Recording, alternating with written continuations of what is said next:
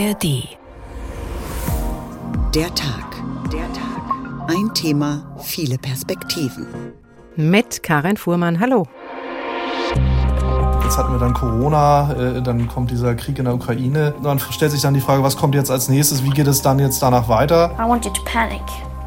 I wanted to feel the fear I feel every day. Wenn ich mir das jetzt vorstelle, ne, wieder bei jeder Fahrt mit U-Bahn, S-Bahn eine Maske aufzusetzen. Es ist eine gewisse Bedrohung da und das ist nicht das einzige Virus, es gibt viele Viren. Wir haben eine Periode, das gehört eben dann zur Wahrheit dazu, von Tränen und Schweiß vor uns, wie wir diese Situation in Deutschland meistern sollen.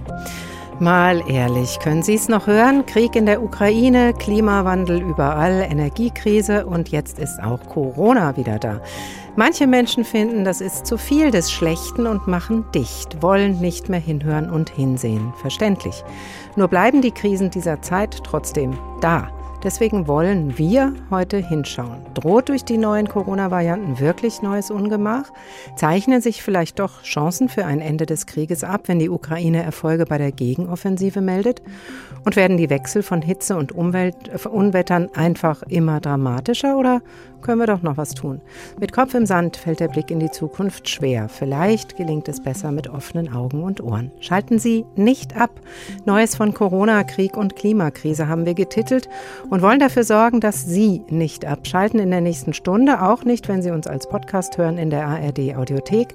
Der Tag, ein Thema, viele Perspektiven. Übrigens, die wenig ergiebige Perspektive mit dem Kopf im Sand ist nicht dabei, so viel schon mal vorab. Wir sind mit konstruktiven Fragestellungen unterwegs. Viele hatten jetzt einen wirklich tollen Sommer. Die restlichen Masken sind längst in den Kellerschränken verschwunden. Desinfektionsmittel, Tests, wer braucht so ein Zeug noch? Gefühlt war das Virus weg. Gefühlt jedenfalls für die meisten, die es also getrost einfach vergessen konnten. Nur wirklich weg war es nie und jetzt fühlen es relativ plötzlich wieder zumindest einige relativ deutlich, nämlich mit den Symptomen einer Infektion. Bevor wir gleich darüber sprechen, ob das jetzt Grund zur Sorge und Anlass für Maßnahmen sein sollte, fasst Tobias Lübben weniger gefühlt, sondern ganz objektiv den Stand der Dinge zusammen. Wieder mal eine neue Corona-Variante und wieder mal heißt es, sie könnte noch leichter übertragbar sein als die vorherigen. Die neue Welle von Corona-Berichten in den Medien lässt die meisten aber bisher noch kalt. Das ist jedenfalls der Eindruck, wenn man Menschen auf der Straße fragt. Das ist für mich alles nur Angstmacherei. Corona, nö, da habe ich überhaupt keine Bange, sage ich jetzt mal. Ich mache mir ehrlich gesagt keine Sorgen. Ich bin komplett geimpft. Ich habe kürzlich mal gegoogelt und man hat gesagt, es ist eine Variante, die durchaus ernst zu nehmen ist, aber mit den Maßnahmen, die wir bisher haben, werden wir, denke ich, gut über den Winter kommen. Die offizielle Inzidenz in Hessen ist in dieser Woche leicht gestiegen. Sechs Corona-Infektionen pro 100.000 Einwohner hat das Bundesgesundheitsministerium zuletzt registriert. In der Woche davor waren es nur fünf. Im Vergleich zu den Pandemiejahren ist das aber fast gar nichts. Noch vor einem Jahr lag die Inzidenz in Hessen bei 240, also 40 mal so hoch wie jetzt. Zwar ist im Moment von einer hohen Dunkelziffer auszugehen, da nur noch wenige Menschen einen Corona-Test machen, aber auch die Hochrechnungen des Robert Koch Instituts, die auf Stichproben basieren, zeigen ein geringes Infektionsniveau. Von einer Welle will auch der Wiesbadener Allgemeinmediziner Christian Sommerbrot noch nicht sprechen. Er ist im Vorstand des Hessischen Hausärzteverbandes. Jetzt sei es vergleichsweise ruhig, aber das könne sich in den kommenden Monaten auch schnell ändern. Das ist eben jetzt genau die Befürchtung, die äh, die Kliniken umtreibt, die die Kinderärzte umtreibt, die auch die niedergelassenen äh, Hausärzte umtreibt, ist eben, was im Herbst und Winter kommt.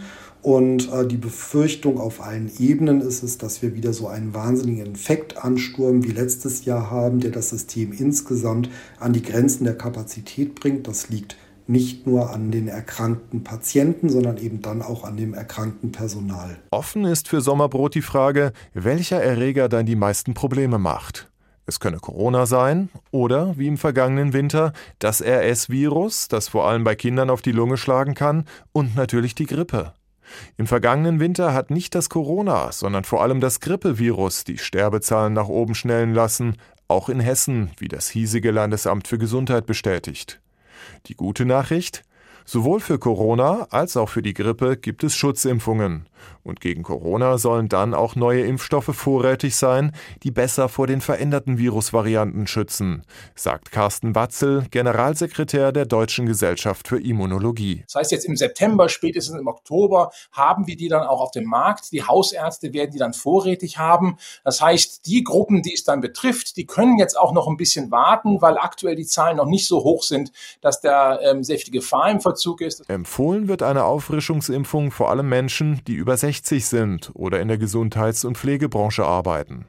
Außerdem steht natürlich jedem frei, wieder Mund und Nase zu bedecken.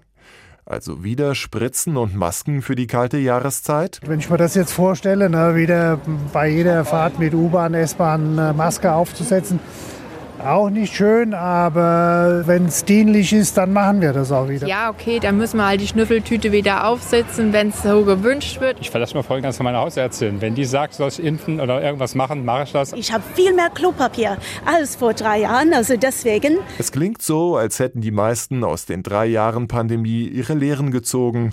Corona hat für die meisten seinen Schrecken verloren. Einmal hingeschaut hat Tobias Lübben auf Corona im September 2023. Da sind schon Lehren gezogen worden. Dr. Martin Stürmer ist Virologe in Frankfurt. Hallo, Herr Stürmer. Hallo, ich grüße Sie. Jetzt haben wir seit Anfang 2020, also seit über drei Jahren, Erfahrung sammeln können, haben Stoffmasken genäht, uns getestet, sind zu Hause geblieben, Homeoffice wurde erfunden, wir haben uns desinfiziert, Abstand gehalten, alles mit unterschiedlichen Effekten. Sind die Erfahrungen aus dieser Zeit so ausgewertet worden, dass wir jetzt wirklich besser einschätzen können, ob wir Maßnahmen brauchen oder nicht? Ja, zum einen sind natürlich die Maßnahmen auch äh, ausgewertet worden. Man hat äh, in verschiedenen Studien geschaut, wie effektiv das Maske tragen ist, die Isolation und so weiter. Ähm, da sind natürlich auch Ergebnisse entstanden, wo viele diskutiert haben, gesagt haben, war es denn überhaupt notwendig? Das hat doch gar nicht funktioniert. Man muss immer sehen, dass Maßnahmen immer nicht als Einzelmaßnahmen, sondern als Gesamt- oder als Summe vieler Maßnahmen zu bewerten sind. Insofern haben wir, denke ich, viel mitgenommen aus dieser Zeit, was wir jetzt in unseren Alltag auch integrieren können und was uns helfen wird, äh, in die nächsten äh, Phasen gut eingehen zu mhm. können. Was glauben Sie, was können wir davon brauchen? Ja, es wird sehr wichtig sein, dass wir solche Hygienegeschichten weiter aufrechterhalten. Ich meine, ich sehe immer noch überall Desinfektionsspender rumstehen. Ich glaube, das ist etwas, was sehr gut und sehr wichtig ist. Das ist unabhängig jetzt von Covid eine sehr, sehr gute Sache. Ähm, wir haben gelernt, dass wir, wenn wir krank sind, am besten zu Hause bleiben, um andere Leute nicht anzustecken. Und wenn wir uns tatsächlich doch rausbewegen sollten, äh, dann können wir eine Maske tragen, um damit andere zu schützen. Oder die Maske kann ich auch nutzen, um mich selber zu schützen, wenn ich irgendwo hin muss, wo ich eine Gefahr für mich sehe, mich anzustecken. Das brauche ich vielleicht die nächsten Tage nicht. Also das sind so Faktoren, die wir durchaus in unseren Alltag integrieren können. Und vielleicht wird es auch in Arztpraxen oder in Krankenhäusern, Alten- oder Pflegeheimen wieder Maßnahmen geben, die einfach die Leute schützen, die dort wohnen. Aber neben den konkreten Maßnahmen, die mehr oder weniger Sinn machen im Kampf gegen das Virus, beschäftigt uns ja die Debatte bis heute, Eigenverantwortung des Einzelnen oder Aufgabe des Staates? Momentan sind wir ja beim Appell zur Eigenverantwortung. Kann es wieder nötig werden, dass politisch geregelt werden muss? Nein, ich denke, von dem, was wir bis jetzt an Varianten sehen und erwarten, wird keine politische Einflussnahme notwendig sein. Vorausgesetzt natürlich, dass die Eigenverantwortung auch richtig verstanden wird. Ich habe äh, gerade am Ende der Pandemie oft gemerkt, dass Eigenverantwortung mit Egoismus ver verwechselt wird. Und das darf es natürlich nicht sein. Eigenverantwortung heißt, dass ich äh, bereit bin, meinen Platz in der Gesellschaft eigenverantwortlich einzunehmen, meine Rechte kenne, aber auch meine Pflichten kenne und Pflichten unter anderem auch Rücksicht auf andere zu nehmen. Und ich glaube, wenn wir das verstehen und äh, das mit den gesagten Maßnahmen, wie ich bleibe krank zu Hause, ich trage eine Maske, wenn ich andere gefährden könnte, dann haben wir viel gewonnen. Und ich glaube, das ist ganz wichtig und dann brauchen wir den Einfluss des Staates auch nicht. Wenn es aber jetzt doch so weit kommen könnte, es gibt ja verschiedene Varianten, die da jetzt im Moment wieder auf dem Markt sind, so sage ich mal etwas lax. EG5 ist die harmlosere, von der Sie auch schon mhm. sprachen. Aber es gibt auch eine, die unter Beobachtung steht. Also wenn die sich vielleicht durchsetzen sollte und es wieder bedenklichere Entwicklungen geben könnte, wie müsste denn dann, es ist viel Konjunktiv, gebe ich zu, zum Glück, aber dass die Einmischung des Staates in Anführungsstrichen aussehen, damit es nicht wieder ähm, ja, politisch äh, Demokratiefeinde auf die Fläche ruft, die dann sofort wieder Bevormundung und ähm, Ähnliches wittern und damit auch versuchen, Stimmen zu holen. Ja, ich äh, glaube, man muss ein, aus einem dieser Hörerbeiträge mal das eine rausnehmen. Die wollen uns nur Angst machen. Ähm, das ist natürlich immer ein Problem in der Kommunikation. Ähm, man kann sicherlich vieles, was in der Vergangenheit berichtet worden ist, als Panikmache interpretieren.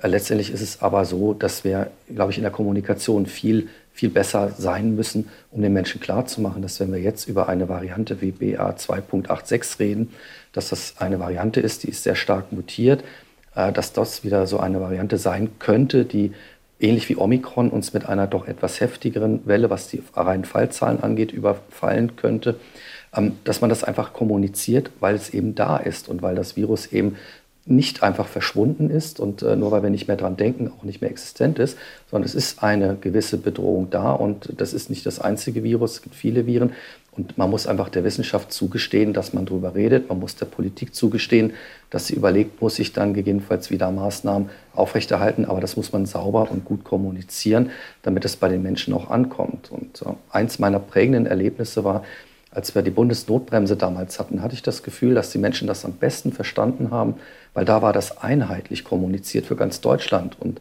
das Virus hatte nicht in Schleswig-Holstein eine andere Stellung als in Bayern zum Beispiel. Das sind so Faktoren, wo man auch aus der Pandemie lernen kann, wie Kommunikation von Wissenschaft funktioniert. Mhm. Jetzt haben wir ja eine Frage, die wir durch die Sendung durchziehen. Wie kommen wir cool und realistisch durch diese Krisenzeit? Wir haben ja mehrere Krisen und viele schlagen die Hände über dem Kopf zu sagen, ah, Corona, das kann ich jetzt nicht auch wieder noch hören und wollen lieber wegschauen. Wie ist denn Ihre Einschätzung? Welche Art von Hinschauen brauchen wir jetzt? Nein, wir wegschauen ist, ist der falsche Weg. Nur wenn ich den Kopf in den Sand stecke, heißt das nicht, dass die Katastrophen um mich herum jetzt damit verschwunden sind. Man muss das einfach realistisch betrachten. SARS-CoV-2 hat uns drei Jahre sehr intensiv beschäftigt. Das war ein Virus, was neu gekommen ist, was hohes Potenzial an Gefahr ausgestrahlt hat. Und da hat meiner Meinung nach die Politik richtig reagiert. Jetzt fahren wir die ganzen Maßnahmen zurück, weil wir sehen, dass sich das Virus und unsere Gesellschaft miteinander arrangiert. Trotzdem müssen wir immer wachsam bleiben, dass dieses Gleichgewicht nicht aus dem Ruder kommt und wieder zum Pendelvirus umschlägt. Und deswegen ist es wichtig, dass wir hinschauen und nicht wegschauen. Hingucken, Daten sammeln, Konsequenzen ziehen. Dr. Martin Stürmer, Virologe in Frankfurt, vielen Dank. Schalten Sie nicht ab. Neues von Corona, Krieg und Klimakrise haben wir getitelt bei Der Tag und schon haben wir das erste Beispiel abgehakt, entspannt hingeschaut, abschalten gar nicht nötig.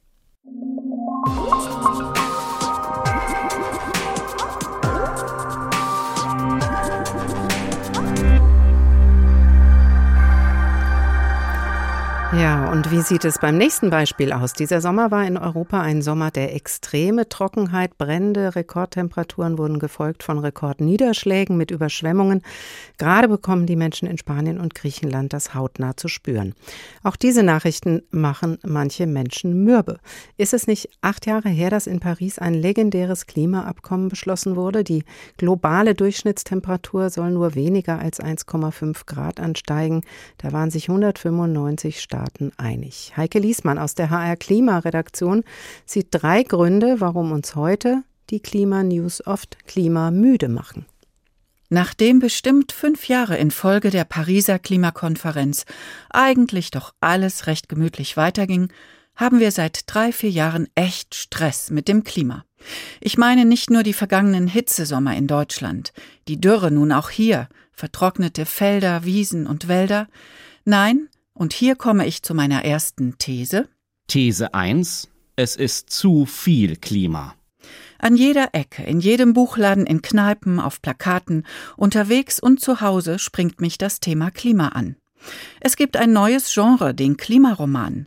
Das Kino hat ja schon längst Horror mit Flutkatastrophen und Auslöschung der Menschheit verbreitet. In der Politik ist dank Urteil des Bundesverfassungsgerichts das Klima jetzt ständig Thema. Windkraftanlagen, Solarparks, Balkonkraftwerke, Gebäudeenergiegesetz, neue Verkehrskonzepte, dazu die moralische Keule.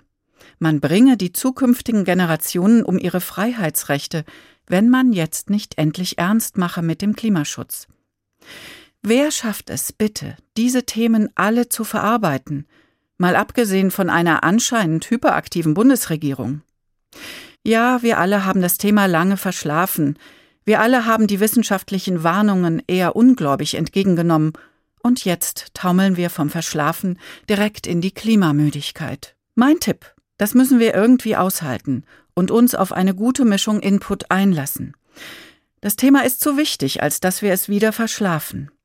Ich lese übrigens gerade Blue Skies von T.C. Boyle, hat mir mein Buchhändler empfohlen, ohne dabei das Wort Klima zu benutzen. These 2. Panikmache hat noch nie genützt. Warum kommen uns beim Thema Klima als erstes diese Bilder in den Sinn? Vertrocknete Böden, brennende Wälder, kaputte Bäume. Weil es lange so war, wenn über Klimathemen berichtet wurde. Immer erstmal irgendeinen vertrockneten Boden zeigen oder Flutkatastrophen, Waldbrände erwähnen, um deutlich zu machen, es ist ernst. Mittlerweile aber wissen wir das doch längst alle, selbst die, die das abstreiten. Hiobsbotschaften, die zu oft kommen, verlieren ihre Wirkung. Aber sie hinterlassen ein Gefühl ständiger Bedrohung. Und das frustriert und lähmt. Mein Tipp, es in diesem Fall ausnahmsweise mal nicht mit Greta Thunberg zu halten. I want you to panic. I want you to feel the fear I feel every day. Sondern in kleinen Schritten was tun. Mehr Grün pflanzen, das bringt Abkühlung. Selbst das kleine Unkraut in Bodenritzen sorgt für messbare Temperatureffekte. Oder freiwillig nur 100 kmh auf der Autobahn. Ja, warum eigentlich nicht? Der Effekt für die CO2-Bilanz ist erwiesen.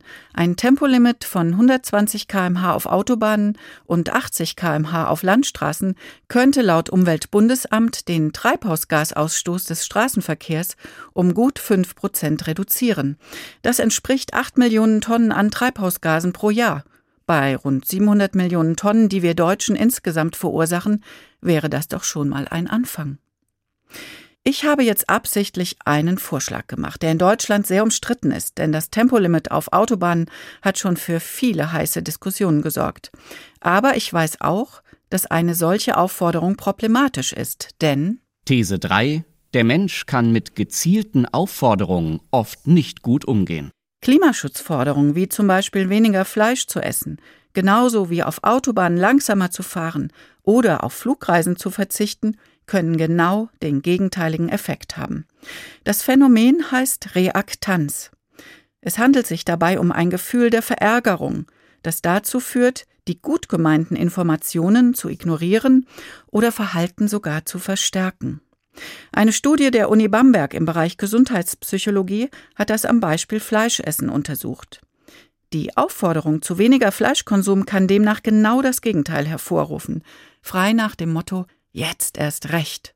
Und das scheint mir bei vielen Klimathemen eine Rolle zu spielen. Und deshalb an dieser Stelle kein Tipp von mir, schon gar keine Aufforderung. Sagt Heike Liesmann aus der HR Klimaredaktion. Werner Eckert ist ARD Klimaexperte. Hallo, Herr Eckert. Hallo, grüße Sie. Seit vielen Jahren berichten Sie von internationalen Klima- und Umweltkonferenzen. Ich glaube, Sie haben keine ausgelassen. Viele klappen die Ohren zu, wenn es dann wieder mal um CO2-Ausstoß und unzureichende Klimaschutzmaßnahmen geht. Wir haben eben gerade von Klimamüdigkeit gehört. Warum beschäftigen Sie sich immer noch mit der Klimapolitik? Wie schaffen Sie das? Sie sind offensichtlich nicht klimamüde. Nein, äh, ich bin vielleicht notorischer Optimist und ähm, ähm, beständiger Realist. Ähm, ich glaube, solche Dinge brauchen einfach Zeit. Wir übernehmen uns, wenn wir glauben, dass das morgen zu wuppen ist. Und äh, das ist auch ein Problem, was die Klimabewegung hat, dass sie äh, alles sofort und unmittelbar will. Das halte ich für unrealistisch. Und weil ich das schon immer wusste, denke ich, kann ich auch damit umgehen. Offensichtlich sieht der äh, Expertenrat äh, für Klimafragen das ein bisschen anders. Der ist nämlich auch ungeduldig mhm. und hat gerade der Bundesregierung ein schlechtes Zeugnis ausgestellt. Die Regierung habe mit den 130 Maßnahmen zwar einen hohen Anspruch formuliert, aber es würde zu wenig CO2-Einsparung erreicht, sowohl bei Energie und Industrie als auch bei Verkehr und Gebäuden. Am Freitag ist jetzt endlich das Gebäudeenergiegesetz nach langem Streit im Bundestag. Wird das dann jetzt der Durchbruch, wenn man auch ein bisschen Geduld brauchte? Also ich glaube, äh, Durchbrüche muss es entweder ganz viele dieser Art geben oder ähm, es gibt eben nicht den einen Durchbruch. Ähm, es gibt, es braucht ganz, ganz viele Schritte und ähm, das ist das, was ich meinte. Ich, ich halte das auch für alles viel zu langsam, aber es nutzt ja nichts, wenn man lamentiert, äh, dass es nicht schnell genug geht, wenn man auf der anderen Seite weiß, dass ähm, ein höheres Tempo diese Gesellschaft auch ganz schnell überfordern kann. Wir fahren da auf einem schmalen schmalen Grat und äh, oder anders, das ist ein Ritt auf das Messerschneide. Wenn das, ähm, wenn das äh, misslingt, das haben wir ja beim Heizungsgesetz gesehen, wenn das Tempo zu hoch wird und dann handwerklich Fehler passieren oder die Vermittlung in die Gesellschaft nicht funktioniert, dann haben wir nichts gewonnen. Dann äh, treten all diese Effekte ein, von denen wir gerade gehört haben, ähm, dass die Menschen genau das Gegenteil dessen tun, was man von ihnen verlangt. Und mhm. ähm, deswegen ist das richtig und wichtig, dass es ähm, Menschen gibt, Institutionen gibt, die drängen und deutlich machen, wie eilig es eigentlich sein muss. Und auf der anderen Seite eben auch vielleicht Beobachter oder Analysten, die äh, andere Dinge auch noch im Blick haben können und äh, mit etwas mehr Distanz. Und ich glaube, man braucht da Distanz. Ich bin kein Aktivist. Das ist auch Teil ähm, der Erklärung, warum ich nicht klimamüde bin. Ähm, ich bin hm. Beobachter. Ja, und vielleicht ist es aber für die, die eher aktivistisch unterwegs sind, dann besonders bitter mit der Langsamkeit, ja. wenn wir jetzt auch einen Wirtschafts- und Klimaschutzminister der Grünen haben und eigentlich viele dachten, jetzt geht's voran. jetzt hat sich ja Deutschland mit dem Klimaschutzgesetz verpflichtet, die Treibhausgasemissionen bis 2030 um 65 Prozent verglichen zum Stand von 1990 zu verringern. Aber auch da nochmal die Experten, äh, der Expertenrat für Klimafragen sagt, es fehlt ein schlüssiges Gesamtkonzept. Das ist doch ja. ein vernichtendes Urteil. Ja, es fehlt ähm, ein schlüssiger Pfad bislang, um dieses Ziel auch wirklich zu erreichen. Aber so eine Art Masterplan, der oft eingefordert wird, den halte ich auch für unrealistisch. Man braucht Ziele und die haben wir. Wir haben genug Ziele. Ähm, wir brauchen auch Ideen, wie wir da hinkommen. Aber es ist nicht automatisch so, dass man vom grünen Tisch aus den Weg, den Pfad vorschreiben kann, sondern äh, Gesellschaften, offene Gesellschaften brauchen Diskurs und brauchen Debatte darüber, wie man Ziele erreicht. Und das ist nicht immer der Weg, den man zunächst und aus wissenschaftlicher Sicht für den richtigen und geeigneten hält. Beispiel, ich halte E-Fuels für Autos auch für eine äh, eher nicht so gute Idee.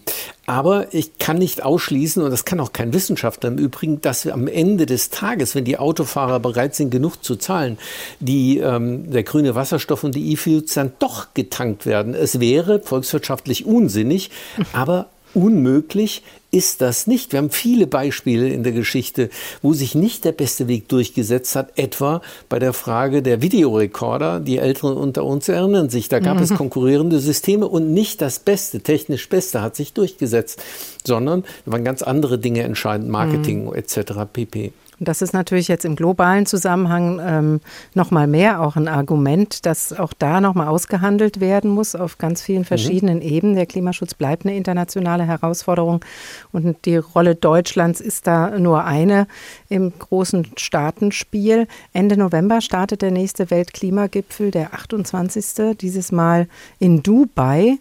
Ähm, gerade mit der Schwierigkeit, die Sie gerade beschrieben haben, auch gerade in den in klimaschutzpolitischen Maßnahmen, was erwarten Sie von diesem Gipfel?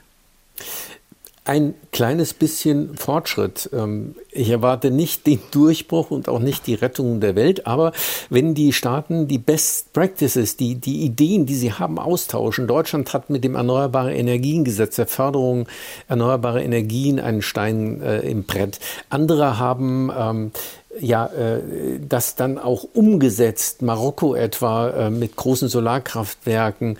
Ähm, Südafrika ist, wenn auch mit Zaudern, auf einem Weg in eine erneuerbare Zukunft. Wenn die das alle zusammentun, ihre Erfahrungen und ihr Geld, geht sehr viel um Geld, dann kann daraus ein Konzept werden, das die Welt ein bisschen weiterbringt. Und ich bin immer noch zuversichtlich, dass am Ende des Tages zwar die 1,5 Grad sicher nicht zu halten sind, aber die Welt auch nicht untergehen wird und wir es kommenden Generationen nicht ganz so hm. schwer machen. Dieser Mann gibt die Hoffnung nicht auf. Werner Eckert, deswegen auch an Sie die Tagfrage. Wie kommen wir cool und realistisch durch diese Krisenzeit, auch durch die Klimakrisenzeit? Ähm, Sie schauen immer wieder hin. Sie haben gesagt, Sie halten es aus, weil Sie auch Beobachter sind oder sich in dieser Rolle sehen. Ist es auch deswegen so wichtig, weiter hinzuschauen, weil wir immer noch was tun können? Absolut. Und äh, wir müssen ja was tun. Ich glaube, jetzt ist es ähm, an der Zeit, äh, auch den Menschen klarzumachen, dass das gute Lösungen sind, dass das angenehm sein kann, was wir da alles erleben. Energiewende, das Deutschlandticket hat einen großen Vorteil. ähm, viele Menschen haben erfahren, dass es zum Auto eine angenehme Alternative gibt und da nehme ich mich nicht aus. Ich habe das Ding auch und ich fahre seitdem viel mehr ÖPNV, weil es einfach, ähm, weil es eine Erfahrung ist und die Menschen müssen am eigenen Leib spüren, dass es kein Verzicht ist, sondern etwas Angenehmes, dass man was gewinnt dabei und äh, dann läuft die Sache auch. Also hinschauen und handeln, auch in der Klimakrise. Werner Eckert, ARD Klimaexperte. Vielen Dank. Schalten Sie nicht ab. Neues von Corona, Krieg und Klimakrise. Der Tag ein Thema, viele Perspektiven.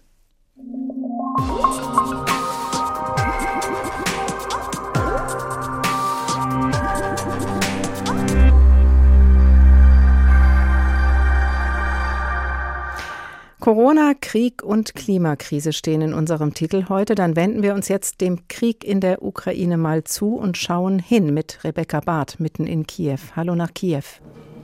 Hallo. Sie sind auf dem Kiew Security Forum, also in einer Art Konferenz im Moment, haben sich aber etwas für uns zurückgezogen. Auch dort wird über die Frontlage gesprochen. Seit einigen Wochen hören wir ja von einer ukrainischen Gegenoffensive und es werden immer wieder Erfolgsmeldungen durch die Ukraine verbreitet. Wie wird denn das auf dieser Konferenz eingeschätzt? Auch ähnlich. Also es scheint nun so zu sein, dass das ukrainische Militär tatsächlich vorrückt unter hohen Verlusten immer noch sehr langsam, aber es muss auch so sein, beziehungsweise es geht nicht anders. Aber so wird es hier eingeschätzt, jetzt gerade ist die Chance da, tatsächlich diesen kleinen Durchbruch, den es zu geben scheint, zu nutzen. Also es kommt nun darauf an, können die Ukrainer das für sich ausnutzen und diese kleine Bruchstelle erweitern oder eben nicht und dann in der Folge können Sie es äh, schaffen oder haben Sie noch genügend Ressourcen? Im Endeffekt, das ist die Frage. Mhm. Also es geht darum, den Feind auch abzunutzen, aber dabei wird man selber eben, wie ich habe es gesagt, unter hohen Verlusten auch mit abgenutzt. Und im Endeffekt geht es auf die lange, lange Sicht darum, wer hat mehr Ressourcen. Diese Frage kann wahrscheinlich auch niemand beantworten. Da hat ja auch niemand wirklich Einblick in die Details. Man muss sich auch ein bisschen an das halten, was man erfahren kann. Auch Sie als Berichterstatterin haben da sicher immer wieder Fragezeichen.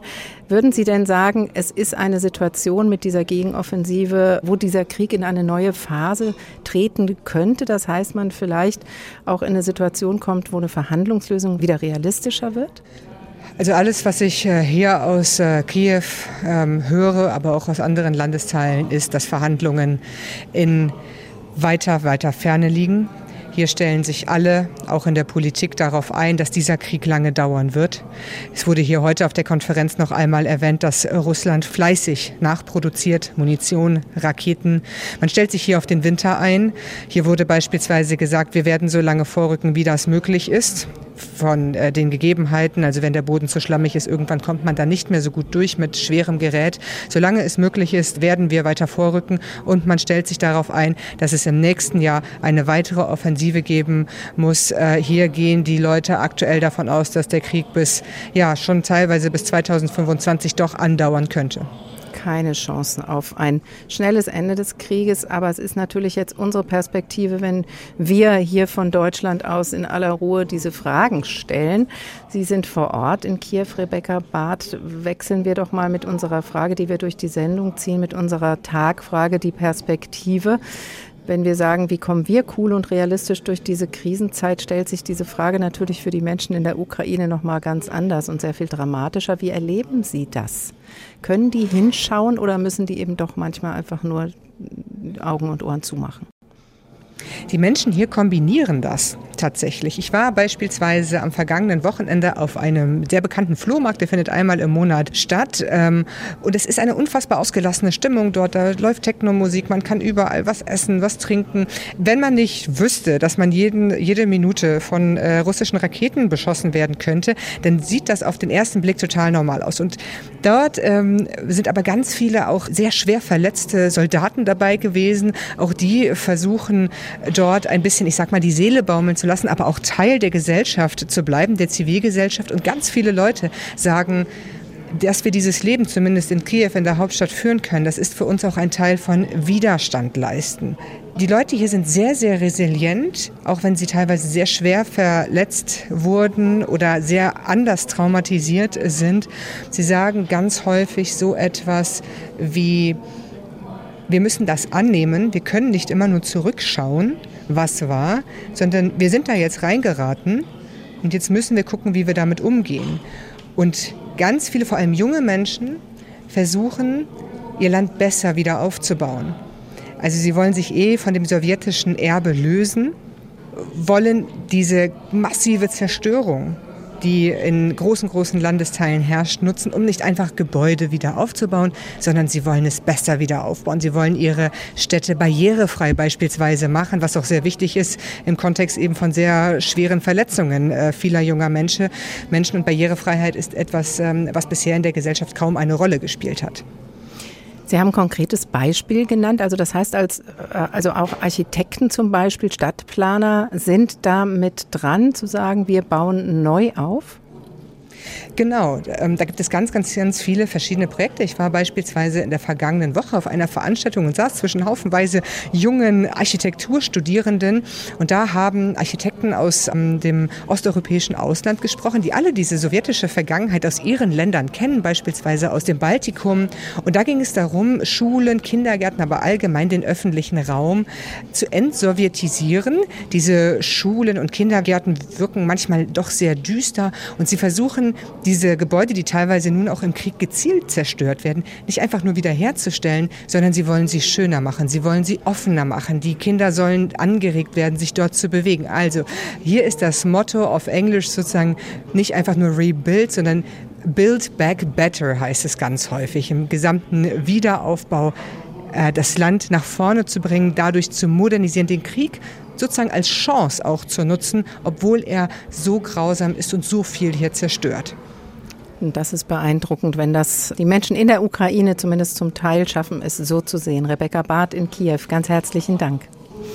Ja, danke Ihnen. Der Krieg in der Ukraine hat unmittelbar mit uns zu tun. Das haben wir sehr schnell zu spüren bekommen, unter anderem durch die dadurch ausgelöste Energiekrise. Dass der Krieg in der Ukraine leider und leider noch immer schrecklich tobt, daran kommt niemand vorbei.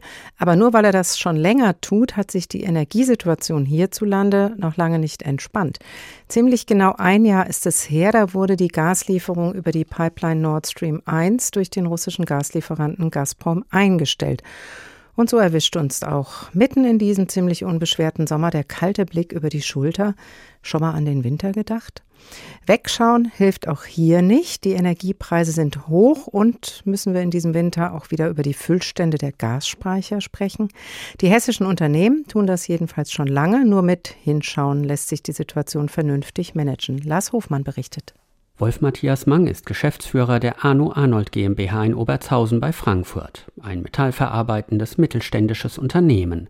Wie viele andere Betriebe auch, habe man im vergangenen Herbst und Winter Energie eingespart, wo nur möglich. Neue Lampen wurden eingesetzt, die Temperatur runtergefahren, die Beschäftigten mit Fließjacken ausgestattet.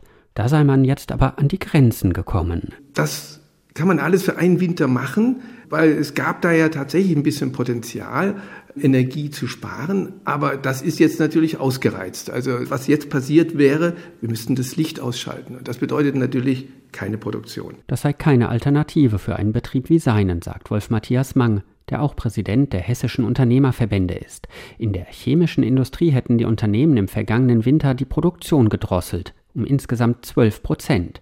Aber auch hier ließe sich das nicht beliebig wiederholen. Und einige Chemiebetriebe haben bereits Produktion ins für sie billigere Ausland verlagert. Bei Biotest im südhessischen Dreieich arbeiten 1600 Menschen. Hier werden unter anderem Medikamente aus Blutplasma hergestellt. Die notwendige Energie dafür wird im eigenen Kraftwerk erzeugt, das im Regelfall mit Gas betrieben wird. Schon im vergangenen Jahr, als das Gas knapp zu werden drohte, wurden zusätzliche Öltanks eingebaut, um im Notfall das Kraftwerk mit Öl weiter zu betreiben. Zum Glück sei das gar nicht notwendig gewesen, sagt Biotest-Sprecher Dirk Neumüller. Wir gehen jetzt mit einem wesentlich besseren Gefühl in diesen Winter als in den letzten Winter. Wir werden unsere gesamte Vorsorge mit den Öltanks weiter hier behalten. Und wir sind aber auch uns dessen gewahr, dass es im letzten Jahr die Versorgung gegeben hat und dass die Gasspeicher diesmal zu 100 Prozent voll sind und viele neue Flüssiggasterminals in Europa gebaut würden. Und deswegen gehen wir davon aus, dass die Gasversorgung auch in diesem Winter gesichert sein wird. Aber auch wenn wahrscheinlich genug Gas vorhanden sein wird, Viele Unternehmen leiden vor allem unter den gestiegenen Energiepreisen. Eine aktuelle Umfrage des Deutschen Industrie- und Handelskammertages, an der sich dreieinhalbtausend Unternehmen beteiligt haben, kommt zu dem Ergebnis, dass die langfristig hohen Energiekosten und die Unsicherheit bei der Versorgung mit Gas und Strom die größten Herausforderungen für die Betriebe seien. Wolf Matthias Mang jedenfalls befürchtet deshalb schwere Zeiten für Unternehmen. Naja, wir sind im letzten Winter in eine veritable Rezession gerutscht und wir sind aus dieser Rezession nicht rausgekommen. Wir haben einen guten Auftragseingang in diesem Jahr, aber wir spüren jetzt schon, dass einfach der Auftragseingang zurückgeht. Und das ist jetzt nicht nur bei uns so, das ist in der gesamten M&E-Industrie so. Und das trifft nicht nur die M&E-Industrie, also die Metall- und Elektroindustrie. Auch Unternehmen etwa aus der Chemie bekommen das zu spüren. Bei BASF im südhessischen Lampertheim etwa werden Teile der 500-köpfigen Belegschaft monatelang in Kurzarbeit geschickt, weil bereits Aufträge weggebrochen seien. Beobachter befürchten im schlimmsten Fall eine Deindustrialisierung in Deutschland. Deshalb fordern viele Industriebetriebe einen staatlich subventionierten Industriestrompreis um im internationalen Wettbewerb überhaupt noch mithalten zu können. Stromkosten in Frankreich, China oder den USA lägen für Industriebetriebe deutlich unter denen in Deutschland. Auch Hildegard Müller, Präsidentin des Verbandes der deutschen Automobilindustrie, hat am Rande der laufenden internationalen Automobilausstellung in München gewarnt, dass der Standort Deutschland bei der Produktion in Gefahr sei. China unterstützt massiv industriepolitisch direkt die Unternehmen. Auch die USA schaffen die Rahmenbedingungen. Und deshalb müssen wir die Standortfrage sehr ernst nehmen. Ich bin sicher, es wird deutsche Autos geben, die wettbewerbsfähig sind. Aber ob sie in Deutschland gebaut werden, ist die entscheidende Frage. Und wir brauchen mehr Energie, wir brauchen bezahlbare Energie. Die Stromsteuer zu senken, würde dem breiten Mittelstand in Deutschland sehr helfen. Das wäre eine erste sehr konkrete Maßnahme. Hinter vorgehaltener Hand ist immer wieder zu hören, angesichts der aktuellen Umstände, lohne sich zum Beispiel der Aufbau neuer Produktion in Deutschland überhaupt nicht mehr. Der hessische Unternehmerpräsident Wolf Matthias Mang ist sich allerdings nicht sicher, ob ein gedeckelter Industriestrompreis wirklich helfe. Denn das lasse, je nachdem wie es gestaltet ist, die vielen tausend kleinen und mittelständischen Unternehmen außen vor. Und er rechnet auch im kommenden Jahr nicht mit einem Wirtschaftswachstum, das wäre dann das fünfte Jahr in Folge. Und das habe es in der Nachkriegszeit noch nie gegeben. Und es wird auch nicht so sein, dass wir aus dieser Wachstumsschwäche so schnell wieder herauskommen. Da ist meine These eher, wir haben eine Periode, das gehört eben dann zur Wahrheit dazu, von Tränen und Schweiß vor uns, wie wir diese Situation in Deutschland meistern sollen. Und wir können es uns in diesem Land auch nicht leisten, dass die Industrie komplett aus Deutschland weggeht, nur weil die Strompreise zu hoch sind. Also wird etwas passieren müssen. Mir wäre die Erhöhung des Angebots deutlich lieber als eine dauerhafte Subventionierung. Wer wegschaut, den erwischt der Winter unter Umständen noch kälter. Über die Stimmung in den hessischen Unternehmen ein Bericht von Lars Hofmann. Erinnern wir uns an den letzten Winter. Warnungen vor zu leeren Speichern, der Gefahr eines Blackouts und Mahnungen zum Energiesparen klingen uns noch in den Ohren. Dann war der Winter relativ mild und wir kamen dementsprechend relativ gut durch die kalten Monate des Jahres, auch ohne Blackout. Professor Peter Birkner ist Geschäftsführer vom House of Energy in Kassel, eine Denkfabrik des Landes Hessen und Honorarprofessor an der Bergischen Universität Wuppertal. Hallo, Herr Birkner. Hallo, Frau Fuhrmann. Die Stimmung in den Unternehmen klingt nicht danach, als stünden wir in diesem Jahr durch die Lehren aus den letzten anderthalb Jahren und dem Schub für die erneuerbaren Energien so richtig besser da. Wie schätzen Sie das ein? Im Jahre 2022, also dem Krisenjahr, konnte gegenüber dem Jahr 2021 äh, der Erdgasbedarf in Deutschland um etwa 15 Prozent reduziert werden. Und in diesem Jahr liegen wir nochmal um etwa 10 Prozent unter dem Bedarf des letzten Jahres sodass ich mal davon ausgehen würde, und diese Einschätzung teilt auch die Bundesnetzagentur, wenn wir sorgfältig mit den Ressourcen umgehen, dass wir erstmal eine ausreichende Verfügbarkeit von Erdgas haben. Der zweite Punkt ist natürlich, was kostet dieses Erdgas? Und äh, vor einigen Jahren war das Erdgas im Wesentlichen russisches Erdgas, das sehr preiswert war und das über Pipelines geliefert werden konnte. Heute spielt LNG, also Flüssigerdgas, eine wichtigere Rolle und das ist etwa zwei bis dreimal so teuer als wie äh, das bisherige Erdgas und entsprechend finden sich heute auch höhere Preise an der Erdgasbörse und das ist natürlich durchaus ein Standortfaktor. Auf der anderen Seite müssen wir auch, wenn wir jetzt zu Strom rübergehen, auch wieder die gesamte Situation betrachten. Äh, Strom wird heute im Wesentlichen aus erneuerbaren Energien, aber auch immer noch aus fossilen Energieträgern bereitgestellt und äh, in Deutschland mit einer hohen Zuverlässigkeit äh, geliefert. Ich war vor kurzem in Indien und da fällt der Strom am Tag äh, mal eine Viertelstunde, mal eine halbe Stunde aus und das äh, durchaus mehrfach. Wenn Sie das der deutschen Industrie zumuten würden, äh, dann äh, wären die mit Sicherheit nicht glücklich. Also die Zuverlässigkeit und die Stabilität, die wir hier in Deutschland mhm. haben, ist durchaus ein Wettbewerbsvorteil. Das heißt, fassen wir zusammen, wir sparen schon ordentlich. Sie haben das eben in Zahlen auch referiert, Herr Birkner. Wir zahlen aber auch ordentlich. Auch das wird wohl erstmal so bleiben. Und mit den gut gefüllten Gasspeichern können wir uns halbwegs sicher fühlen. Heißt das auch, bei uns droht kein Blackout und wir können uns zurücklehnen oder heißt es, wir müssen das natürlich, und damit sind wir auch bei der Frage, die wir durch die Sendung ziehen, weiter gut im Auge behalten. Das heißt hinschauen, um cool und realistisch durch diese Krisenzeit zu kommen, denn das wollen wir ja in dieser Sendung beleuchten. Äh, das sollten wir auf jeden Fall tun. Also sich zurücklehnen und äh, die Situation in keinster Weise beobachten, wäre meines Erachtens völlig falsch. Lassen Sie uns auch das Thema Blackout nochmal genauer mhm. anschauen. Blackout wird in der Regel mit dem Stromsystem in Verbindung gebracht und bedeutet eine großflächige Nichtversorgung mit Elektrizität. Eine ganz wichtige Rolle zum Thema Blackout-Vermeidung äh, spielen Gaskraftwerke, weil sie eben sehr schnell und flexibel regelbar sind und äh, etwa zehn Prozent des Erdgasbedarfs, das wir in Deutschland haben, geht eben in äh, Gaskraftwerke. Ich denke, dass wir auf jeden Fall sicherstellen können, dass diese Gaskraftwerke immer ausreichend mit Energie versorgt werden und damit entsprechend Strom produzieren. Also wenn Sie mich fragen, sehe ich die Gefahr, äh, dass wir im Stromsektor einen Blackout haben, äh, als sehr, sehr niedrig an auf jeden Fall nicht erhöht mhm. gegenüber dem sonstigen hohen Zuverlässigkeitsniveau, das wir in Deutschland und Europa haben. Mhm. Herr Birkner, darf ich Sie denn äh, kurz auch zum Schluss noch mal fragen, ob denn auch in diesem Hinschauen, genau wie Sie es jetzt auch beschrieben haben, natürlich auch bezogen auf die Energiesituation, auf die Speicherfüllung, auch auf den Energieverbrauch, aber auch insgesamt in dem Hinschauen in dieser Krise eine Chance für eine Transformation liegt, für ein Umdenken Richtung klimaneutrale, längerfristige Lösungen? In jedem Fall. Und hier würde ich jetzt den Blick mehr auf den Gassektor lenken als auf den Stromsektor. Erdgas ist ein Klimagas als solches, wenn es denn freigesetzt wird. Also insoweit äh, muss langfristig gesehen Erdgas ohnehin durch klimaneutrale Gase wie zum Beispiel Wasserstoff äh, oder, oder Ammoniak ersetzt werden. Und äh, wenn wir jetzt schon die Krise verwenden, um aus dem Erdgas rausgehen, dann ist es schon mal ein Schritt in die richtige Richtung, wobei mir durchaus bewusst ist, dass an der einen oder anderen Stelle, es wurde vorhin im Bericht auch genannt, Öltanks aufgestellt werden. Das ist natürlich klimapolitisch äh, nicht unbedingt äh, der richtige Schritt, sondern hier geht es dann um die kurzfristige Sicherheit.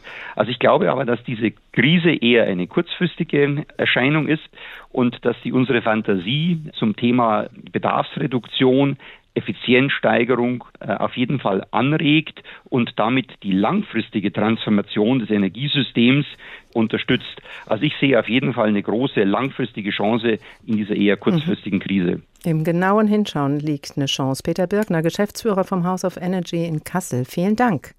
Schalten Sie nicht ab. Neues von Corona, Krieg und Krise, der Tag. Ein Thema, viele Perspektiven. Und jetzt entfernen wir uns etwas von den Fakten und den konkreten Beispielen und schauen gleich mal ein bisschen auf uns.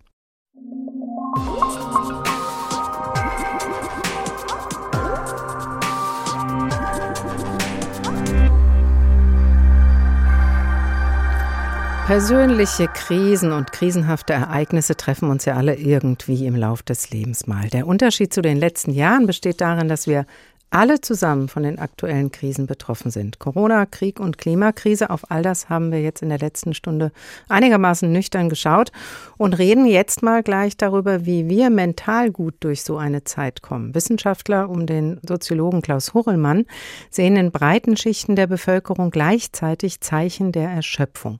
Leander Löwe hat sich mit einer hessischen Familie getroffen, bei der man eigentlich nicht zuerst an eine schwierige Belastung denkt und trotzdem. Die Familie Wick aus Eppstein im Main-Taunus-Kreis spürt die Dauerbelastung der Krisen in den vergangenen Jahren. Ellen Wick ist Marketingmanagerin, ihr Mann Stefan leitet eine Firma. Beide merken, dass sich viele Rahmenbedingungen in ihrem bisher angenehmen Alltag allmählich verschieben. Als beispielsweise als wir das Haus gebaut hatten, hatten wir Konditionen, wo man sofort gesagt hat, ja, das macht Sinn, das kann man irgendwie tun. Es gibt noch Grundstücke und Dinge, die erwerblich sind sozusagen. Ähm, und ich finde, manche Dinge ändern sich momentan so schnell, dass man genau dieses Gefühl nicht mehr unbedingt hat. Jetzt hatten wir dann Corona, äh, dann kommt dieser Krieg in der Ukraine alles Dinge, die sicherlich schlimm sind. Dann stellt sich dann die Frage, was kommt jetzt als nächstes? Wie geht es dann jetzt danach weiter? Mit ihrem Unverständnis für die Situation sind sie nicht allein. Erst jetzt merkten viele Menschen, wie kräftezehrend die Corona-Pandemie gewesen ist. Eine Pause wäre dringend nötig gewesen, um die posttraumatische Belastungsstörung der Gesellschaft zu verarbeiten, sagen Wissenschaftler um den Soziologen Klaus Horrellmann. Stattdessen lösen die Krisen ein permanentes Gefühl der Ohnmacht aus, auch bei Stefan Wick. Corona dann äh, Ukraine-Krieg, äh, Klima, das sind alles Dinge, die kann ich in Deutschland relativ wenig beeinflussen. Aber ich kann dafür sorgen, dass unsere Kinder gut ausgebildet sind, dass es denen auch gut geht. Das sind eigentlich Themen, die uns viel mehr beschäftigen, als irgendwelche Themen, die einfach drüber gestülpt werden. Wie Wick sähen viele Menschen inzwischen vorrangig eigene Probleme und zögen sich in ihr privates Umfeld zurück.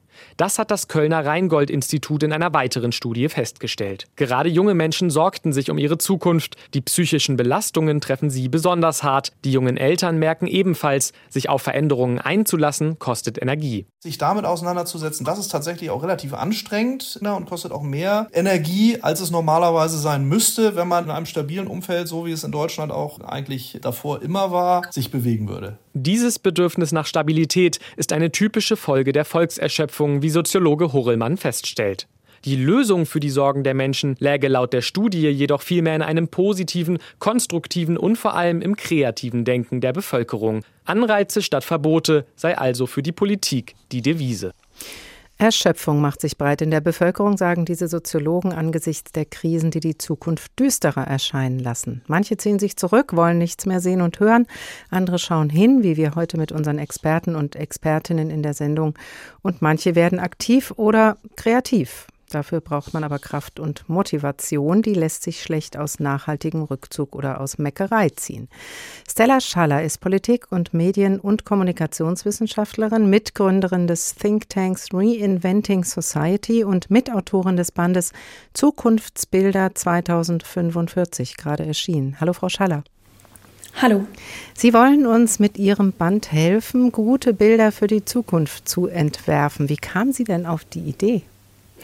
Naja, wir stehen vor dieser großen Herausforderung, unsere Gesellschaft in eine nachhaltige Zukunft zu begleiten. Und gleichzeitig ist ein großer Teil der Bevölkerung, wie wir das auch gerade gehört haben, sehr erschöpft. Und wir haben uns eben die Frage gestellt, wie kann uns das eigentlich gelungen sein, in einer wünschenswerten Zukunft anzukommen? Wie werden wir das schaffen und da wirklich mal ein realistisches Szenario zu entwickeln?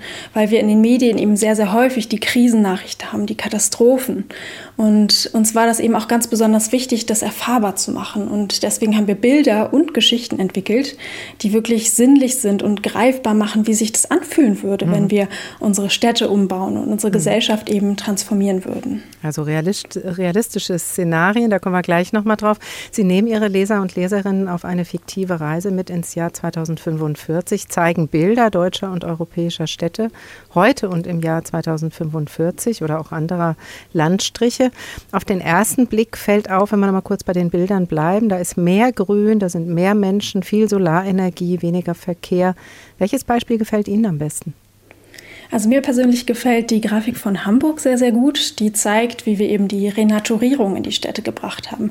Also Flächen aufgerissen und begrünt haben, aber wie wir auch den öffentlichen Raum zurückerobert haben. Also das ist Raum, den Menschen mitgestalten können.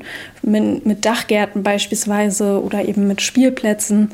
Man sieht dort auch, dass wir das Konzept der Schwammstadt umgesetzt haben. Also dass man Wasser unter der Erde aufspeichert und dann an heißen Tagen wieder nutzen kann. Und das ist wirklich eine Stadt, die einfach lebenswert ist, die Freude macht, wie ein großes Wohnzimmer vielleicht auch.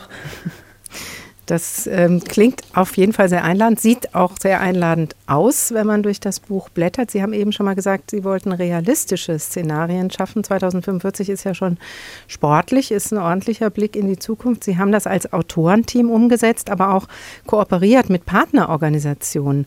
Wie offen waren denn dann zum Beispiel Stadtverwaltungen für so eine Idee? Also das kommt ganz drauf an. Meistens sind es wirklich Pioniere in den Städten, die visionär sind und dann auf uns zukommen. Und viele Städte waren wirklich da sehr, sehr offen, auch unterschiedliche Gruppen zusammenzubringen und gemeinsam diese Leitbilder zu entwickeln.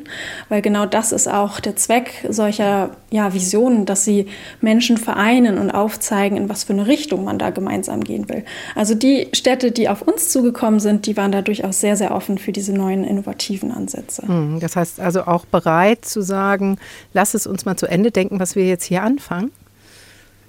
Ganz genau, ja. Also dann geht es natürlich auch um die Umsetzung. Aber wenn man eben auch keine Richtung hat, dann läuft die Umsetzung auch nicht so gut. Also es braucht häufig die Motivation und die gemeinsame Ausrichtung, damit dann auch die Schritte gegangen werden können, um das umzusetzen. Sie arbeiten, Frau Schaller, als systemische Transformationsbegleiterin und waren international als Politikberaterin zu Klima- und Nachhaltigkeitsthemen tätig mit so einer inspirierenden Vision für eine regenerative Zukunft. Das ist was Schönes, aber ich stelle mir auch Kritiker und Kritikerinnen vor, die vielleicht sagen, na, das ist doch eine Spinnerei und auch eine Augenwischerei, das wird doch nie klappen. Also unsere Bilder und Geschichten sind auch keine Prognosen, sondern es sind eher Leitsterne oder Ideen, in was für eine Richtung wir eigentlich gehen wollen. Und bisher gibt es eben solche Angebote medial kaum, die uns Orientierung geben, wo wir uns die nächsten 20, 30 Jahre hin entwickeln wollen. Und wir müssen als Land regenerativ werden, um unseren Wohlstand und unsere Sicherheit zu sichern. Und wir wollen eben aufzeigen, was diese Richtung sein könnte, an der wir uns orientieren können. Ist es da nicht wichtiger, jetzt im Hier und Jetzt Entscheidungen zu treffen, Weichen zu stellen? Auf jeden Fall, beides muss passieren. Aber dann mit Hilfe dieser Bilder, glauben Sie, kann das besser passieren? Ja, ganz genau. Sie wollen auch Lust machen, indem Sie die Leute mitnehmen auf diese Reise, auch eigene positive Bilder zu entwickeln. Kann das heißen, ich setze mich auch mit meiner ganz persönlichen Perspektive auseinander. Was mache ich in 20 Jahren? Wie lebe ich? Wie wohne ich? Wie bewege ich mich? Ja, also ich sage gerne, die Vorstellungskraft ist wie ein Muskel, den man trainieren kann, die Visionskraft. Und das ist wirklich eine Zukunftskompetenz, sich zu verbinden mit einer besseren Welt oder mit einer Vision, die selber auch zieht und die uns motiviert und emotional auch Kraft gibt für den Alltag, gerade in dieser komplexen Zeit, die von Krisen, wo wir von Krisen überrollt werden. Da ist es ganz wichtig, einfach innerlich einen Kompass zu haben und sich davon inspirieren zu lassen und diesen positiven Anker auszuwerfen und sich dann immer wieder davon davon auch auszurichten. Und zu gucken, was ich jetzt tue, wirkt das eigentlich so, dass ich dann da lande, wo Ganz ich genau. mein Bild mal entworfen habe. Kommen wir zu unserer Tagfrage, zu der Frage, die wir durch die Sendung ziehen. Wie kommen wir cool und realistisch durch diese Krisenzeit, äh, fragen wir uns. Wenn ähm, wir dann sagen, hinschauen statt wegschauen, würde ich das jetzt mal bei Ihnen ein bisschen variieren. Heißt das in die Zukunft schauen statt wegschauen? Also definitiv nicht nur auf die Probleme schauen, sondern eben auch den Schritt weitergehen und auf die Lösungen schauen. Und gleichzeitig würde ich auch sagen, es ist durchaus legitim, ab und zu mal die Nachrichten auszustellen, wenn uns das eben nicht handlungsfähig macht. Also da wirklich zu schauen, wie viel von der globalen Realität verkrafte ich gut, um gleichzeitig noch selbstwirksam und handlungsfähig zu sein im eigenen Einflusskreis. Schaffen Sie das mit diesem visionären Blick auch selbst besser an so einem Thema dauerhaft dran zu bleiben? Ja, das auf jeden Fall. Vielen Dank, Stella Schaller, Politik-, Medien- und Kommunikationswissenschaftlerin und Mitautorin des Bandes Zukunftsbilder 2045, eine Reise in die Welt von morgen, erschienen bei Ökom. Und das war der Tag für heute. Glückwunsch. Wenn Sie dies jetzt hören, dann haben Sie nicht abgeschaltet, gehören zu denen, die hinschauen. Ihr Kopf ist noch nicht im Sand. Dann würden Sie ja auch nichts mehr hören und das wäre auch doof für uns. Auch wenn wir natürlich alle unsere Auszeiten brauchen, wie Frau Schaller eben auch nochmal gesagt hat, auch von den Krisen dieser Welt. Hinschauen, Fragen stellen, Lösungen suchen, schöne Bilder machen. Das kann helfen. Wenn Sie noch nicht genug haben von uns, finden Sie alle Folgen auch in der ARD Audiothek in der Rubrik Politik und Hintergrund. Der Tag, ein Thema, viele Perspektiven. Und empfohlen sei Ihnen in der Audiothek auch noch ein Podcast, der von BR24 beschäftigt sich nämlich mit Lösungen. Der Titel Dreimal besser. Ich heiße Karin Fuhrmann und wünsche Ihnen noch einen schönen Tag. Der Tag. Der Tag. Ein Thema, viele Perspektiven.